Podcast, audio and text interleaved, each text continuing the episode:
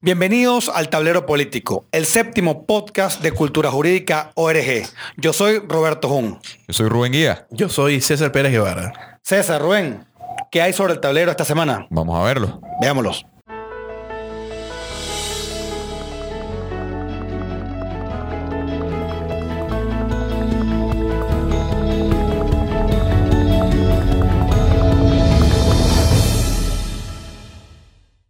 Bueno, esta es la semana del 25 al 29. Esto estaba programado para grabarlo el día 25. ¿Por qué no lo grabamos el 25? Bueno, se fue la luz otra vez. Se fue la luz, se fue la esperanza, se fue Ya va, el, yo- des- el desastre, volvió. Yo creo que no es así. No había luz y llegó hoy. Ah, bueno, también. Yo creo que, porque este mes es que no ha habido luz y por excepción es que llega la luz. O sea, date cuenta que ya la, la- la gravedad de la situación es tal de que no es de que tenemos un servicio constante y vino la luz. Bueno, ese es el La- primero luz de no los... se va, Yo sino creo que, que, viene. lo peor sí. es la que- que comienza la gente a acostumbrarse. Bueno, ese es uno, esa es la, la primera de las, de las movidas que vemos, las piezas sobre el tablero. Otra de las piezas, dentro del contexto de lo que hemos denominado el efecto Guaidó y todas las jugadas relativas y cercanas. Roberto Marrero, lo detuvieron a inicio de semana. La inhabilitación de, de Juan Guaidó también. Sí, bueno, es es interesante, por lo menos el caso de Marrero como el jefe del despacho, el presidente interino Juan Guaidó, debemos- eh, lo atacan a él. Bueno, ya vamos a analizarlo con un poquito más de detenimiento y desarrollo. Otra de las jugadas, el 187. Numeral 11. Mira, ya pasamos del 350, 333, 2, eh, 323, este, 187, 187, 11. La gente descubre artículos de la Constitución. ¡Wow! Sí, Bueno, se la van leyendo y van consiguiendo cosas entonces, más rimbombantes, ¿no? Hay quienes lo exigen, pero este, hablaremos también de eso. ¿Qué otra jugada Bueno, sobre la, vemos mesa también está, sobre el tablero también está el tema de la gente que critica a Juan Guaidó, eh, otros que lo defienden, que pareciera que no se pudiera decir nada en contra de este personaje. Eh, también hay otra gente que dice que, que llama a la unidad, como si la unidad fuera un, un ente superior, eh, Un o fin superior que, que, que logra como una como un todo. Este, vamos a, yo creo que vale la pena poner eso sobre el tablero y discutirlo un poco. He visto unas, unas acaloradas discusiones por Twitter eh, un poco espantosas. Bueno, Sí, vamos- lo divertido es que son discusiones por Twitter, ¿no? Este, no, no hemos visto realmente un debate al respecto que se haya dado. Claramente no en las redes nacionales, en las redes, porque no se puede ni siquiera decir que Juan Guaidó ¿Estás es diciendo que en la televisión hay, Que hay hay censura, claro. Pero este, vemos que son conversaciones de Twitter y a veces ni siquiera sabemos o dudamos de la veracidad de la existencia de algunos tuiteros. Bueno, que ya que tenemos entonces las distintas perspectivas de lo que está sobre el tablero, con la primera y aquí que te gusta desarrollar el tema de los apagones, del tema de qué es lo que está pasando y cuáles fueron las, las justificaciones que se dieron. pues. Pero es que hablar de justificaciones, a ver, primero, unos individuos que se han hecho con el poder de todas las cosas son responsables de nada. Lo cual es una, una- un- el paroxismo de la sinvergüenzura. Estos individuos que eh, se han dedicado a monopolizar el poder hasta envilecerlo al máximo, que se han encargado de desfalcar totalmente el patrimonio de cuanta empresa pública haya pasado por sus manos, amén del Estado, que se encuentra en una situación lamentable. Estos caballeros que sencillamente eh, siempre han dicho que ellos son los que lo pueden todo, no pueden nada, se inventan guerras que pierden, porque es que perdieron la guerra económica, perdieron la guerra eléctrica, pero ellos pierden todas las guerras que se inventan. ¿Tú te acuerdas lo de los, los motores, no? Porque ahorita son Todo- guerras, todo- los, los todo cinco fundido, motores, los cuatro. fundido. Sí, todo es, una- un ah, poco o sea, es que- eufemismo y un poco. es una cosa Pero- increíble. O sea, hay que dudar de verdad de alguien que se inventa una guerra contra sí mismo y la pierde. Bueno, pero ¿cuáles Pero- han sido entonces pero las ¿cuál, las cuál es tu, excusa favorita de, de esto? La mía es la excusa del ataque cibernético. no, no, para mí siempre Eh, de corazón la iguana. o sea, Hicimos un, un- un podcast en otro, en otro se le de quemaron, YouTube. ya no las mencionaron, No, las, no. mencionaron, las iguanas también pero funcionaron en esta. a mí me gusta más el hablo de la iguana, pero eso yo de mi- en mi corazón siempre. Ah, ok. O sea, la verdad que yo no, no podía creerme eso. Yo les la tengo una excusa un poco exótica. ¿Cuál? Socialismo.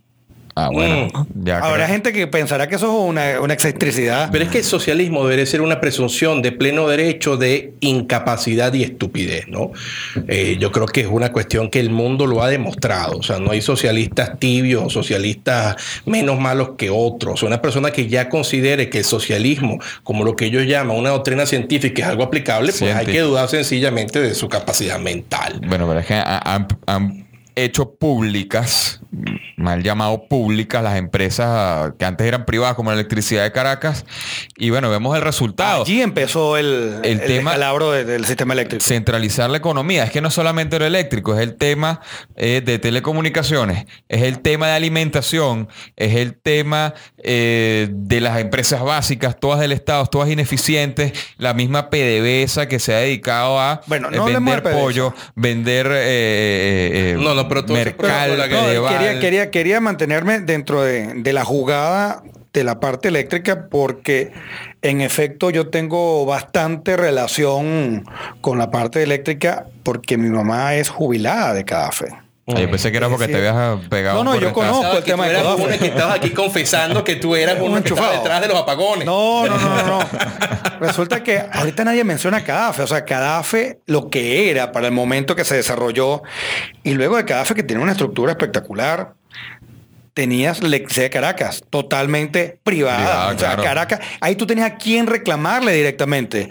Tenga o no tenga razón, usted asume la responsabilidad porque asumes ese, ese, esa misión de llevarle la Claro, energía a la ciudad de Caracas. Claro, que, que- es lo grave de esto. Toman las empresas Y no privadas responsabilidad. al Estado. Muy claramente la Constitución lo dice. las em- el Estado es responsable de todo lo que haga, mm, bien y O mal. mal, ah. Entonces tiene que responder por si, si se queman los, los- los se equipos eléctricos, si se muere la gente en los hospitales por temas de fallas eléctricas. Entonces, si, si eso estuviera en manos de un privado, segu- es más, desde el punto de vista procesal, es más sencillo demandar. ¿Sabes qué? De Claro. hecho, y, y quiero comentarlo porque ya que vamos a hablar posteriormente de algún dispositivo normativo que la gente eh, lo toma palmariamente delante de los demás y dice, este dispositivo normativo, este artículo tal, dense cuenta que eso es absurdo, eso no tiene ningún sentido porque anteriormente cuando teníamos CADAFE, teníamos la electricidad de Caracas, pues mira, el que faltaba en la prestación del servicio, pues podía Claro. ser atacado procesalmente. Ahorita tenemos incluso hasta la errónea prestación de servicios públicos como tipo procesal, como pretensión Sí, sí. procesal de la jurisdicción contenciosa. Que además- y no sirve para nada. Porque O sea, el Estado tiene no una sirve. porque el Estado tiene una serie de prerrogativas procesales Claro. espantosas que no que hacen nugatorio el, el- el- acceso a la justicia y una justicia oportuna y debida. O sea, yo Mira. que, yo, yo que soy, bueno, nosotros aquí todos somos abogados, pero yo que me he, he intentado atacar alguna vez por esta vía a, a prestación de servicios públicos, básicamente tienes- tú tienes que ir a arrodillarte delante del sultán, que es el Estado, a suplicarle que por favor tome en consideración tu augusta propuesta, a ver si en algún momento Una ordalía. piensa en dártela, Como ¿no? siempre te lo he dicho, una ordalía, una justicia ordálica. Desastre. Mira, y nos hemos mencionado, porque incluso me llegó un video, sería interesante si lo pudiéramos poner en, en la página de nosotros, sobre Edelca. La electricidad de Caroní era también una de las empresas, no solamente eh, modelo en Venezuela, cuando hablamos siempre de PDVSA, la poníamos de verdad en el momento Bueno, de que Edelca era algo de verdad. PDVSA era las empresas más grandes del mundo. Sí, pero es que de Delca era perfecta. Y el video era sobre lo que era meticulosamente acometido para el mantenimiento de las distintas fases y las distintas estructuras, ¿no? Desde el lavado manual, desde el desmalezamiento de, de las proximidades donde van las líneas, desde hasta unos camiones e incluso unos helicópteros especiales donde se hacía eso. Hace ¿Y eso casualmente se hacía dónde? ¿En qué país?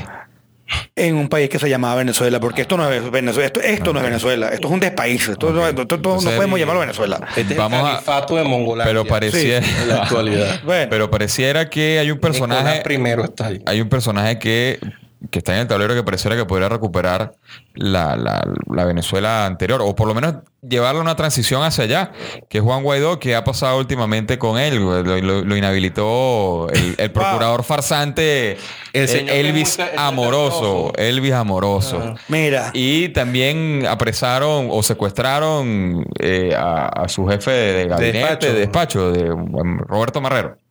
Eh, tengo entendido que, eh, bueno, todo el mundo lo tildan de aquí de, de, de terrorista, ¿no? Entonces, eh, partamos también para dejar claro, yo me gustaría que ya empecemos a acuñar, así como existen este, ya la ilegitimidad de tal o cual institución, mira, tú no puedes estar por ahí diciendo que tal persona o es ladrón o es, ter- o es terrorista, etcétera, porque estás incurriendo en simulación de hecho punible también. Claro. Entonces vemos cómo incluso, no solamente la- bajo la legislación venezolana, sino que en general, tú no puedes fingir, puedes simular un hecho como para poder meter preso a alguien. Entonces vemos ahorita que no solamente está la parte de Marrero, que se desconoce, vemos cómo no se atreven a, a atacar o directamente a Guaidó, pero entonces sí es un entorno más cercano como Envi- para que... enviar un mensaje. Pero su entorno, que en este caso es el jefe del despacho, o sea, no atacaron a un diputado, no, no atacaron a alguien que tuviera una suerte de inmunidad, atacaron al jefe del despacho. O sea, de hecho, entiendo que eh, esa noche él vive muy cerca de, de- de Marrero, un diputado que tiene alguna clase de renombre. Entraron a la casa del diputado, ¡epa, señor! Ah, no soy yo. ¿Dónde está Marrero? o sea, bueno, se va para allá.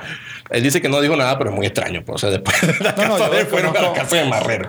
En fin, eh, bueno, yo diría que eh, están como intentando cercarlo. Ojo, que también esto de lo que hace el señor cariñoso, el señor que es muy amoroso, eh, en contra de Guaidó, eh, de inhabilitarlo, yo creo que es una cuestión más simbólica, porque es que sabemos que esta no es la lucha que tiene ahorita que no. Maduro en contra de él. O sea, no es una lucha de inhabilitarlo, porque es que él sabe muy bien que él está fuera de la legalidad. Claro. O sea, él sabe, él sabe que al no tener en una república de derecho, ¿no? No hay. Eh, al no tener el parlamento con él, pues él no puede hacer todas las cosas que hace que esa Asamblea Nacional Constituyente, que ni, es- ni es asamblea, ni, Ni es nacional, constituyente, ni, es constituyente, claro. Eh, no puede hacer nada. O sea, realmente nos damos cuenta que eh, es una cuestión más que todo simbólica. Es como algo rocambolesco para tratar o para sopesar o para intentar meter debajo de la mesa el apagón. O sea, dense cuenta. Hay un apagón, una cuestión, Es una etcétera. capa tras inhabilito a otra. Guaidó. Como lo hicieron con el periodista Luis Carlos Díaz. Sí. Eh, ha finalizado o restablecido precariamente el- cuando el primer Chao, apagón, eh, vamos a, a- a apresar a un periodista. Rubén, tú que sabes más de, de- de- de ajedrez que nosotros, Ah, ¿hay algún nombre de cuando una jugada no la ves bien o unas piezas no se te esconden? Porque no mencionamos al inicio el caso de la sentencia a la doctora Fioni. Ah. Date cuenta que no lo vimos en la primera de las líneas de, de- de cuál era lo que tratamos. hablaremos de Fione. Pero es que no lo podemos ver de manera, digamos, específica, sino en el contexto completo que le estamos viendo. Son mensajes. Porque hablan que si de la corrupción espiritual, la sentencia que me dicen que todavía no está en extenso publicada, entonces mal pudiera uno dar una opinión eminentemente jurídica sobre ella. Pero es que vemos que más allá de lo que tú puedas opinar duda- jurídico, no tú- es tú- jurídico. no, exactamente, no, no. Es, que, es que eso lo dijimos en el primer episodio de, de- de estos podcasts. Eh, que estamos en, la, la- en la- en- en- en La un contexto meramente político, o sea, cualquier análisis No, jurídico. político, es que también por- esto no puede ser político. Bueno, pero. O sea, eh, decía eh, ya Platón en su época que desentendernos de la política nos hacía estar gobernados por los peores de los hombres. Y podemos decir que esos peores de los hombres se están enc- encargando de los asuntos de la poli. No, esto es barraganería, sinvergüenzura. Esto es. Expoliación, pero- Alejandro que sí, que- que- Pero un análisis, un análisis política jurídico, como- un análisis como- jurídico minucioso. De lo que se está haciendo aquí es un, es un No flaco favor a, a- a las instituciones jurídicas y, a un desgaste de, de- de intelecto y de, y de cualquier tipo de... Y es más, y se imprime un desgaste ambiental además. Entonces, yo, yo no tengo la menor duda que estos tipos sean capaces de condenar a alguien por, por corrupción espiritual y Por pensar en- o- en o- algo. y se inventen un delito y, y lo aplique, o si no venga la asamblea fulana esta usurpadora constituyente y diga que eh, se, se invente la ley de corrupción espiritual y se la apliquen retroactivamente, estos tipos no les interesa nada. ¿Por qué? Porque precisamente lo que mandan es ese mensaje de que ellos son los poderosos, de que ellos lo que pueden es eh, meter preso a, a Roberto Marrero, eh, condenar a, a- a una persona eh, por cualquier cosa, eh, inhabilitar a- al presidente encargado Juan Guaidó. que se les Y- caigan los servicios públicos a pedazos y que Que puedan exacto, y que, o sea, achacárselo a administren- otras personas. administran la miseria. O sea, yo de verdad quiero saber cómo es posible que un francotirador le dispare al guri y, y tumbe la luz. No, y que la más que las instalaciones. una bazuca. Las instalaciones están Ah, militarizadas. había una las, cosa- las instalaciones están militarizadas y los únicos que tienen eh, eh, armamento de ese tipo, en teoría, son los, son los No, pero militares. dado, dado que creo que fue un programa de Mario Silva, sí, que una señora. Pero no se retiraba que de los verdad- No, una señora que es que no, no sé, la señora no sabía nada. Bueno, era una señora, vamos a dejarlo allí. Ella dijo: Yo me acuerdo que yo vi una película que se llamaba Arma Mortal. Eh, no, no, no, no, Eh, duro, duro de matar Ajá, cuatro. Duro de matar cuatro. Entonces, ya yo, como lo hicieron allí, lo hicieron aquí.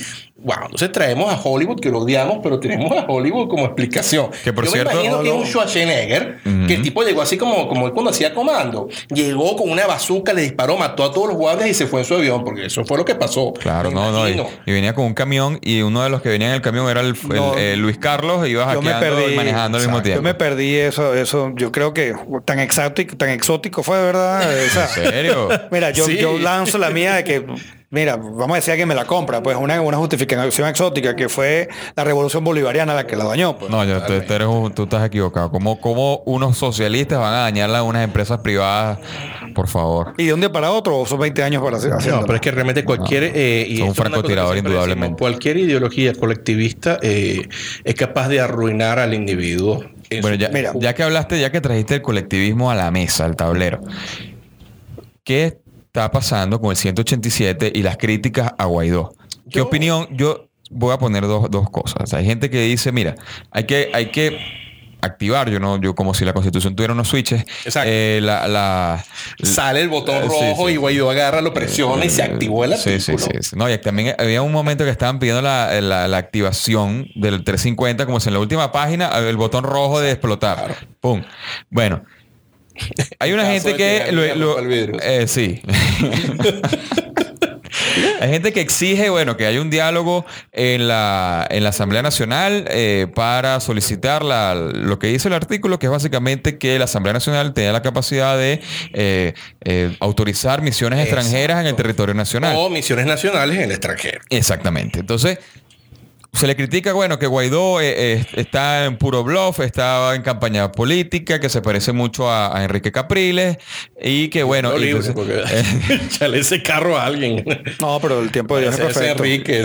Bueno, pero entonces, este, otra gente dice, no, la unidad, y a eso voy a lo que tú decías del colectivismo, la unidad es un fin superior, que es la única manera de que podamos solucionar los problemas de este país, porque siempre estamos divididos y no se puede criticar a los políticos santa palabra. ¿Qué, qué es esto? Yo, yo- yo creo que esa gente que dice eso y pide democracia me, me asusta mucho también. Bueno, yo tengo una, una posición muy clara al respecto. Yo creo que la he dicho al menos en una entrevista que me han invitado y también la, la he dicho en la medida de la posibilidad a través de las redes sociales, ¿no? Eh, a ver, hay que tener primero en cuenta una cuestión. No estamos en democracia. Obviamente. De una vez, primero, no estamos en democracia. Es decir, eh, las características políticas, las características eh, sociales de los individuos cambian cuando no están en un régimen democrático y se encuentran ante un despotismo. Por lo tanto, entonces, al tú estar luchando contra un despotismo, tienes que mantener alguna clase de estrategia. ¿Por qué? Esto en virtud que el despotismo o el déspota también tiene una estrategia. Juan Guaidó, evidentemente, como todo ser humano, no es perfecto, tiene todos los errores habidos y por haber. Juan Guaidó, como todo político, tiene todos los errores habidos y por haber como político. Yo lo que he dicho sencillamente es algo que es un hecho. A nadie le beneficia más que se despotrique, que se envilezca la figura de Juan Guaidó que a Nicolás Maduro. Que no quiere decir que no se le humanice. Porque esto de estar pensando que Juan Guaidó se va a montar encima de un caballo blanco, va a tomar un sable y va a irse por allí desfaciendo en tuertos en nombre de Simón Bolívar, me parece también una soberana estupidez. Pero también he visto, y lo he visto con muchísima preocupación, cómo ciertas personas, algunas de ellas bastante honorables, algunas las conozco, otras son claramente bots y otros están pagados, este, se ponen a despotricar en contra de Guaidó, que Guaidó es un nuevo Capriles, que, y realmente te das cuenta que es que el ataque ad hominem totalmente en contra de Guaidó quiere, de- de- quiere quitar todo el movimiento que viene detrás de él. Y vamos a hacer una cuestión, vamos a estar claros en algo. Lo que hemos alcanzado desde que Juan Guaidó se juramentó presidente interino de la República, según la Constitución, en contra del déspota, el hecho de que ya 60 países lo reconozcan, el hecho de que estemos recuperando las embajadas y las sedes diplomáticas en el resto del mundo, nos hace pensar que no es que vayamos bien, pero estamos haciendo cosas. Ajá, que Juan Guaidó está en campaña política. Bueno, mira, él tendrá su estrategia, creo que la tiene. ¿Que la podemos criticar? Pues la criticaremos. Pero de ahí decir que no sirve para nada, que es otro Capriles que ya nos demostró que evidentemente era un fiasco, cuando estamos luchando en contra del tirano, creo que es un gran error. César, eh, hiciste mención de algo muy interesante y quiero ubicarlo también en el contexto del tablero. Hasta no pocos meses, estamos hablando de en diciembre, el tablero lo dominaba el, el, el La ficha roja. La ficha roja. Sí, sí, sí. Alguien hace pocos días me decía que ya las jugadas se están dirigiendo y se está ahorita jugando en un extremito del tablero y se tiene a la ficha roja, al rey rojo eh, arrinconado, que son ellos los que están jugando el día a día, que ellos los que están jugando, están salvando al día al día. Exactamente. Ellos están actuando por necesidad y por sobrevivencia. Porque dicen, ajá, pero Guaidó es el presidente y no tiene el poder. Ajá, pero el hecho de que Guaidó no tenga el monopolio de la fuerza y tampoco tenga las empresas públicas, que no tenga la responsabilidad, porque no las tiene, aun cuando tenga una clase de responsabilidad administrativa por el cargo que, que ostenta, pero dado que se le ha usurpado, esto también pone entonces sobre el déspota que tenga que responder por los servicios públicos, que tenga que responder por lo que hacen las Fuerzas Armadas, que tenga que responder por una serie de cosas que lo tienen aturullado y además de eso también tiene que luchar en contra de Juan Guaidó, luchar en contra de los medios internacionales. O sea, realmente yo creo que el que piense que Maduro está muy feliz allí y que Guaidó está muy mal, creo que est- está siendo manipulado por esta campaña que evidentemente viene de Rusia y viene de Cuba en contra de Juan Guaidó. ¿Qué les digo? Juan Guaidó no es papá Dios. Juan no, Guaidó va- no es Jesucristo con los clavos en la mano. Y no va a poner los cables para arreglar la luz. Exacto. Eso lo tiene que poner es la gente que se encarga de luz, Una de la gente que se encarga de la, agricultura- de. Guaidó, que, cada quien tiene que hacer lo que tiene que hacer. Yo tengo mis críticas personales como político de Juan Guaidó. Tengo mis, mis- mis críticas muy fuertes en contra de él. Considero que no es el momento para decirlas porque no estamos en democracia. Claro. No está el juego democrático de atacar a un político como debe hacerse. Pero una de las cosas que me gustó de él es que cuando pasó esta cosa del- de, de la electricidad, él se fue a hablar con Japón, y se fue a hablar con unos países que se encargan de esto y él propuso algo. Claro. O sea, Claro. Guaidó propuso una solución Claro, con claro. gente que sabía lo que quería hacer. ¿Ok? No es, como, no es, no es Enrique Capriles diciendo, bueno, agarren una olla y le dan y entonces pongan salsa. O sea, no es lo mismo. Y así ocurre, y así ha de ocurrir, y me imagino que por supuesto, porque pretender abarcar todas las soluciones en un programa como este o, o en, o en un Claro, momento de encargaduría tampoco. Lo grave aquí es el, el ataque siempre a Dominen. El ataque Sí. siempre a Dominen. Y entonces, y, y sin un contenido y, y- y Bueno, una- y unas expresiones fatuas y que no dejan nada. Siempre nada- y de parte y parte, porque Y claro, incluso aquellos que se están Entonces, llamando a defender la, la, la los que se llaman los la paladines de la democracia tienen unas actitudes antidemocráticas espantosas,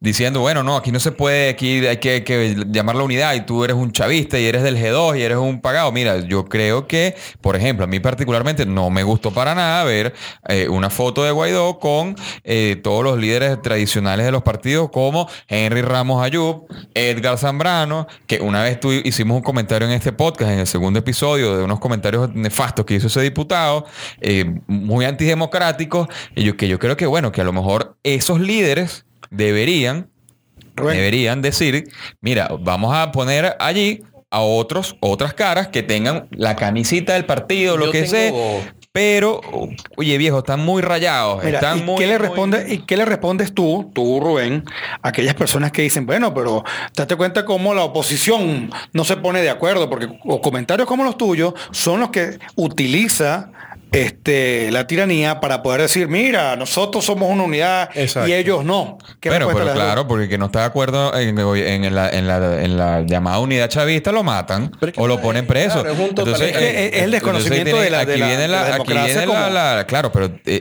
el debate tiene que ser con altura, no le va a decir, ay, tú eres del G2, te odio. Y entonces empieza, te odio eh, eh, Guaidó, entonces vamos mal, vamos mal, vamos mal, vamos mal, vamos mal. Brother, o sea, eso ya, ya hay que, hay que avanzar, o sea. Pero este, yo- y entonces yo- la propuesta, la- lo que han propuesto es el 187, el 187 numeral 11.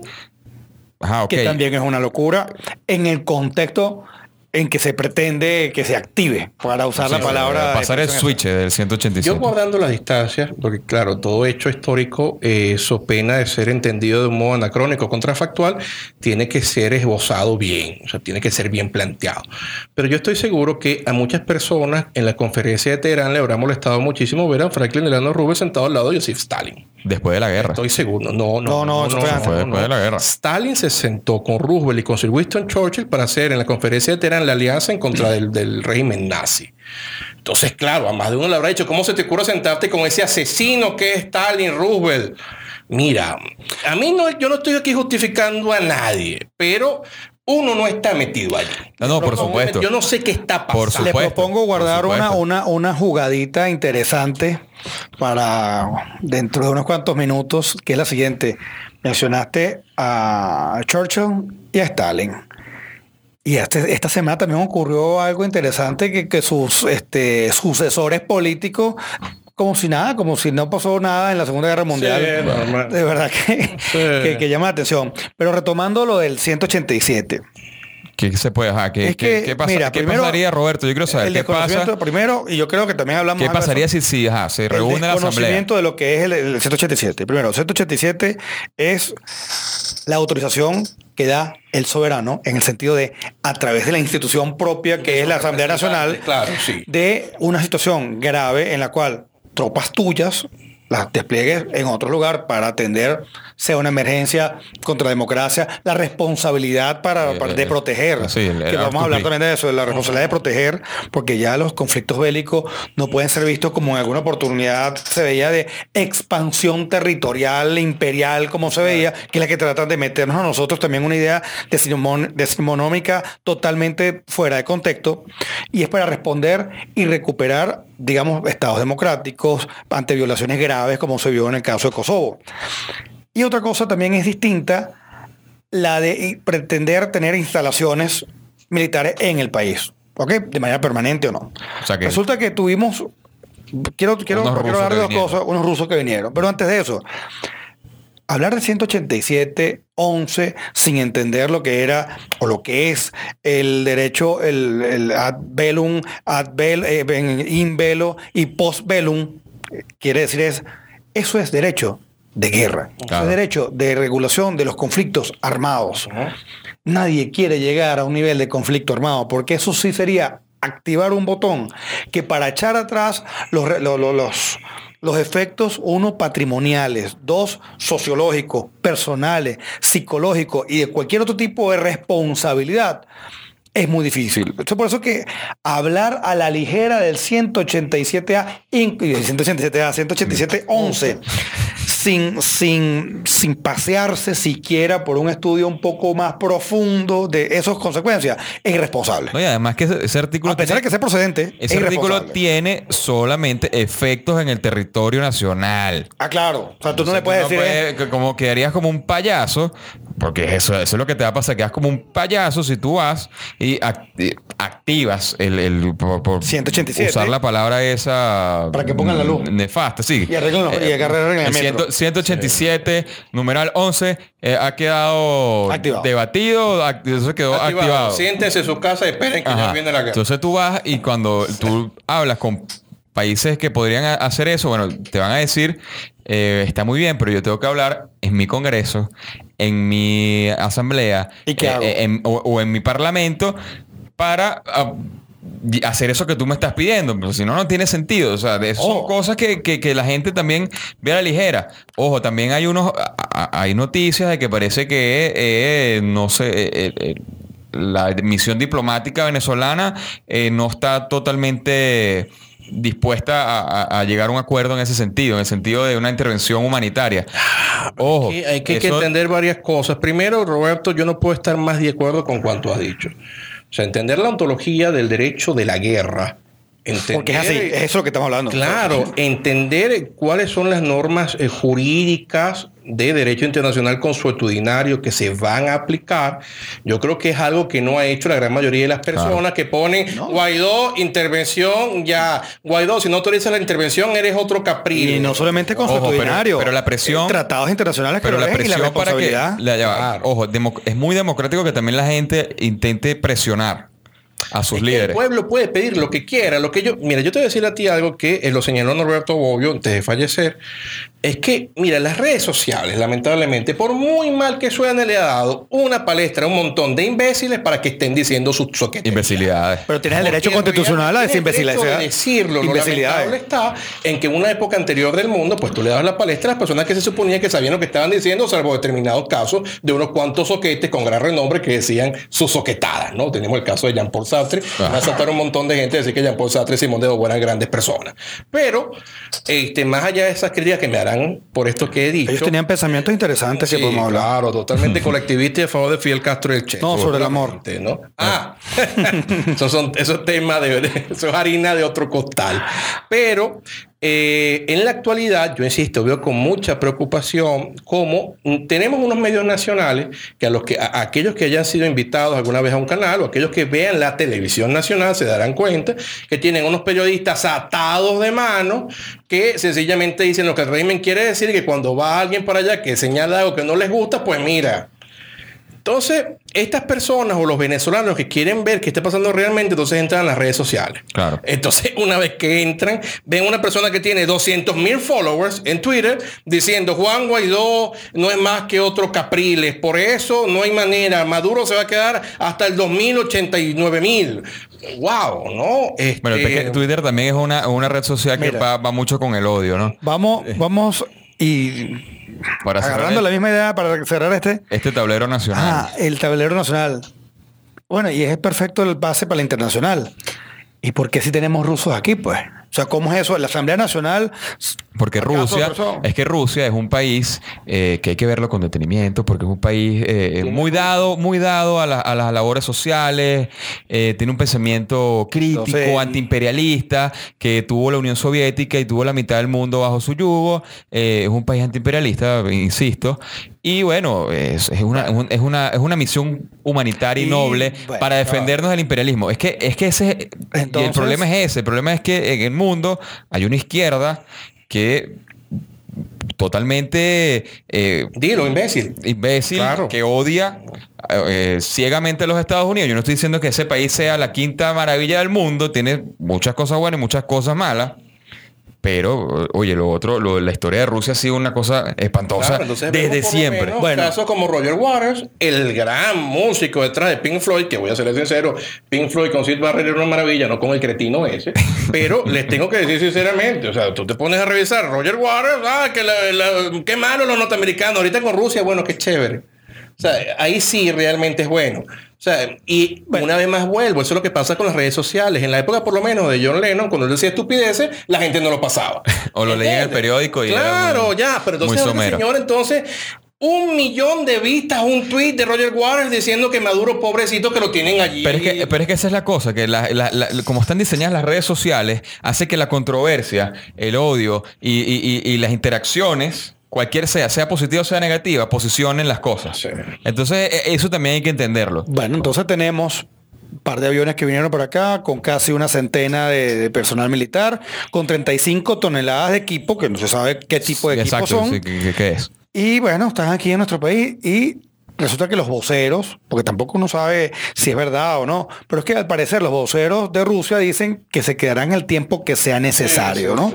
Ah, pero eso, no, eso no es una injerencia a la soberanía. dijo, eh, la jefa como de, de, de- de algo en una la rueda de prensa el equivalente, Rusia. el, el equivalente al vocero de la eso sí Cancillería. lo dijo. Pero eso no es una intervención a la, a la ¿cómo es que es una le- invasión a la soberanía. Una, no, una no, la excusa típica que usan los de izquierda para decir, este, Eso no es injerencia. No, eh, la libre Determinación de los eh, pueblos. Exactamente, eso no, eso no afecta la libre determinación de los diríamos, pueblos. No, porque ellos alegan, porque es que los rusos, yo de verdad, yo no sé dónde gradúan esos abogados, pero ya más o menos me imagino que él era, me imagino que él era el manifiesto del Eh, Partido eh, Comunista exactamente. y, y porquerías así, ¿no? Porque es que ellos dicen, es que estamos allá en virtud de unos tratados internacionales, ok. Tenemos el Tratado para Relaciones Internacionales de eh, Viena, ¿cierto? Que establece textualmente que tú no puedes dejar de aplicar un tratado internacional, eso pena de tu legislación interna.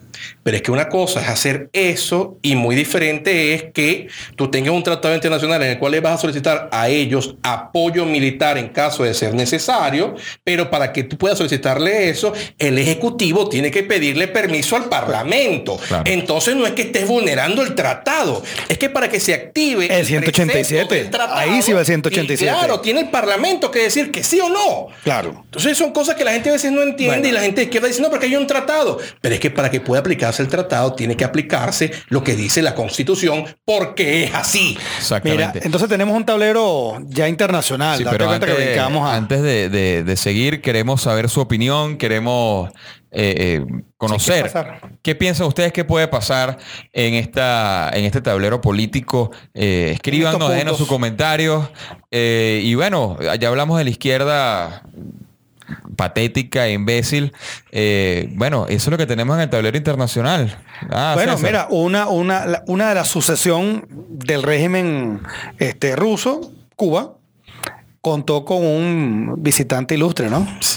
Nada más nada menos que con el, niño malo, ¿no? Este, yo creo que podemos verlo, el niño malo de Inglaterra, el niño malcriado, ni el hijo menor se portó así tan mal en Las Vegas. No, el príncipe Charles, el príncipe Carlos, como le conocemos, este hombre que le parecía que la princesa Diana no era lo suficientemente buena para él, lo cual es wow, con un par de alerones que tiene de oreja, es bastante complicado pensarlo este caballero que se ha encargado de envilecer a la corona inglesa desde la época de la Revolución Gloriosa, dudo yo que hayan existido tantas dudas sobre la casa inglesa en Inglaterra, la casa real.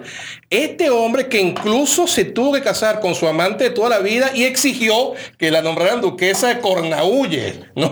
Entonces ustedes la ven a ella, que es la gran, como dirían en Venezuela, la gran barragana, institucionalizada y ahora es duquesa de Cornaúlles. Bueno, este este señor se le ocurrió ir a Cuba. sí, o sea. ustedes no vieron la foto, la foto que fue como la emblemática de esa visita real, o sea, la basofia esa que fue esa visita del, del, príncipe Carlos y atrás el Che Guevara. Miren, si el Che Guevara hubiese estado en la capacidad física, bélica, hubiese destruido todas y cada una de las monarquías de este planeta y de una forma bárbara, atroz y genocida. Y lo intentó. Y lo, claro, por supuesto, pues es que no pudo, lo mataron en Bolivia.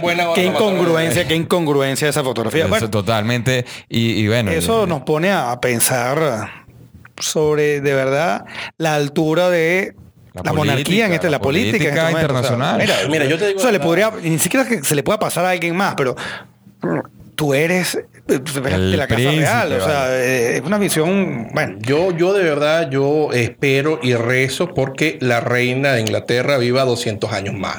O por lo menos que viva hasta que se muera este señor espantoso, este señor evidentemente abyecto que siempre ha estado en contra de los intereses de la Casa Real. Me recuerda mucho a su tío. ¿Ustedes se acuerdan que este, Ajá, claro, sí, sí, tío que abdicó porque también quería irse con una mujer de muy mala vida, que era muy cariñoso, tenía muchos caballeros. Mucho amor que dar, mucho amor que dar. Y que entonces el tipo abdicó y entonces fue cuando le tocó al papá de la reina actual. Exacto, Jorge. espantosa. en la época de guerra. o sea, la sangre. No, no, es interesante lo que está pasando. César, también en el tablero internacional ya ahorita, ¿qué nos puedes decir tú sobre la monarquía española? Y su. Nuestro truán favorito. sí. Andrés Manuel López Obrador. wow. Yo sobre la Pero pídele que, también pida disculpas por los afroamericanos que, viven aquí también. Yo aprovecha. Que, yo que ya me, me pregunta sobre, sobre, sobre Felipe VI. Yo voy a decir una cosa que yo creo que jamás la he dicho y no pensé decirla a mí me gusta mucho como rey Felipe VI. ¿Y por qué lo digo? Porque es que yo detesto la casa de los Borbones. Yo creo que el único Borbón eh, que ha sido un rey que uno, que uno ha podido admirar es el don Carlos III. Pero después de allí Carlos IV, Fernando VII y toda su prole. O sea, yo creo que el rey Juan Carlos I de Borbón hizo cosas importantes por la transición española, pero intentó como que enlodarlo todo cazando elefantes y saliendo por allí. Lo que hacen los Borbones. Como decían eso, de que sin hijas bastardas no habría monarquía. Y todo eso es como que era el, el máximo de esta estirpe de los Borbones. Pero Felipe se ha comportado tan bien, ha sido un jefe de Estado tan regio, tan, tan, tan dedicado al cargo, que yo les digo, hay gente que señala, ay, bueno, pero qué chévere ese rey. Yo no creo que sea chévere ese rey. O sea, un rey que de verdad tenga las responsabilidades de un rey, que él representa a su nación, o sea, que toda su vida está en representar a su nación, no puedes vivir como te dé la gana. Tienes que vivir según los intereses de la nación, lo cual es algo tan abstracto y terriblemente complicado que debe ser una vida espantosa. Y menos hoy en día que ahora están sometidos a la constitución que antes hacían lo que les daba la gana. Y el escrutinio público, porque las redes sociales no, escapan, no, se están sometidos a tener por lo menos primer, primeros ministros tan infames como Pedro Sánchez. Ah, o sea, que Pedro Sánchez no sabe nada de protocolo y cada rato hay que decirle, señor, usted no puede estar aquí porque usted, bueno, primer ministro, usted, usted no es rey. O sea, cosas así. yo, yo que no suelo ofender, porque de verdad que no, no creo que estoy ofendiendo. Eh, yo tengo que, que, decir unas cosas de López Obrador, ¿no? Nuestro Turán favorito. Sí, y, y, es la segunda vez que lo voy a hacer porque primero hablamos de, de, otro Truán, pero yo voy a decirlo de esta manera, ¿no? Andrés Manuel López Obrador, utilizando nuestro hermoso idioma, el castellano procedente de Castilla, ha demostrado un nivel de estupidez, estulticia y estolidez tal que nos sorprende incluso aquellos que ya pensábamos que era un imbécil, ¿no? Y por ello he querido utilizar tres adjetivos calificativos que comienzan por la E para aquel que tanto critica nuestro, nuestro ascendente hispánico se dé cuenta que tenemos una riqueza tal que podemos utilizar tres adjetivos calificativos que puedan describir su tontería con una misma letra al inicio. Lo de López Obrador es una tontería, es una bobería, pero absurda. Primero, o sea, lo que le dice el, gran escritor español Arturo Pérez Reverte tiene razón. O sea, ¿hasta cuándo vamos a seguir con esto? Porque Pérez Reverte siempre ha, dicho algo muy cierto. Cuando le dicen, bueno, pero usted defiende España, usted que eh, esa cuerda de violadores. Pérez Reverte dice, sobre todo cuando le pregunta en Latinoamérica, algo maravilloso. Él le pregunta siempre al periodista, ¿usted cómo se llama? El periodista le dice, oh, yo me llamo Sánchez. Ah, usted sabe que mis familiares, los Pérez y los Reverte, jamás salieron de España entonces ellos no son ningunos asesinos. Pero usted que es Sánchez y que vive en América, seguramente su abuelo sí habrá matado a indígenas. Luego usted es el hijo de, asesino. ¡Wow! España, y siempre lo voy a decir, fue un imperio grandioso. El reino de Don Carlos I de España, el reino de Felipe el Hermoso, el reino de Don Carlos III, fue algo maravilloso, increíble el que le podía hacer el frente al imperio británico. ¿Cómo trataron a los indígenas? Como siervos, es verdad, eran hombres de su época, pero comparen cómo los trataban los ingleses. Entonces, estar juzgando hechos y actuaciones que se cometieron hace 500, 400, 300 años con la visión progre, tonta, buenista de hoy en día, no es más que un anacronismo y evidentemente nos hace caer en conclusiones contrafactuales. Andrés Manuel López Obrador lamentablemente está sacando lo peor del buenismo, progresismo y en general de la estupidez latinoamericana. El resentimiento. ese resentimiento. Y yo creo que tenemos nosotros que tener mucho cuidado con lo que está pasando porque México va en la vorágine venezolana. Que, eso Todo mismo eso lo dijo Chávez. Exactamente. Es lo mismo. Andrés Manuel López Obrador, recuerda, explotó ahorita el problema con Pemex, con las petroleras, con toda esta cuestión por una estupidez mal de más de él y entonces con esto. No, es, que totalmente, es totalmente el, guion. Claro, el guion, del foro de Sao Paulo. Bueno, es que también es interesante ver cómo esas esas llamadas a contextos históricos totalmente ajenos a lo actual se hace con no otro propósito de que crear rencillas, el de levantar resentimiento, el de crear discrepancias donde no las hay. e incluso si en algún momento existieron esas tensiones, como todas las ha habido en, todo, toda la época de la historia. eran los años del 1500. Por lo que se superó. momento el mundo era así. Y es más, yo voy a salir de mi responsabilidad individual.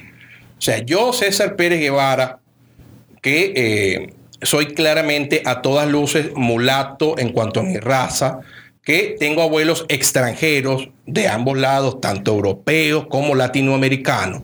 Les puedo decir a ustedes yo, y lo puedo también decir como ciudadano del mundo, ya que tenemos esta maravilla del Internet. El rey de España, don Felipe VI, no tiene nada de qué disculparse, en lo absoluto. España hizo cosas grandiosas por el nuevo mundo. Le ganó a otra civilización, que también le había ganado a otras civilizaciones y había esclavizado a otras civilizaciones. Hay que ver es el ahora y qué podemos hacer con esto. Totalmente. O si no, entonces digan a los franceses que vayan y le pidan a los romanos, a los italianos, que les pidan perdón por haber matado a Vercingetorix.